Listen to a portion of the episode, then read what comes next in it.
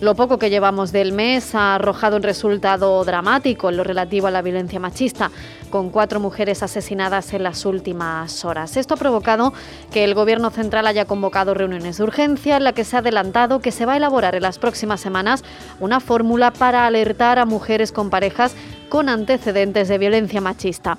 Según ha avanzado este lunes el ministro del Interior, Fernando Grande Marlasca, el nuevo protocolo estará listo cuando reciba el informe que encargó a finales de año a la Fiscalía General del Estado sobre las posibilidades legales de la medida. Esta se va a impulsar junto a otra destinada a fortalecer la protección de las víctimas más vulnerables que tienen más dificultades para denunciar. Muchos de los asesinatos la víctima no estaba en el sistema biogen con el agresor, con el victimario, pero este sí había estado, aunque estuviera inactivo, ¿eh? pero había estado con otras eh, parejas que había tenido. Y eso nos preocupaba, por eso ya el año pasado pedimos eh, a la Fiscalía General del Estado que nos hiciera un informe al respecto.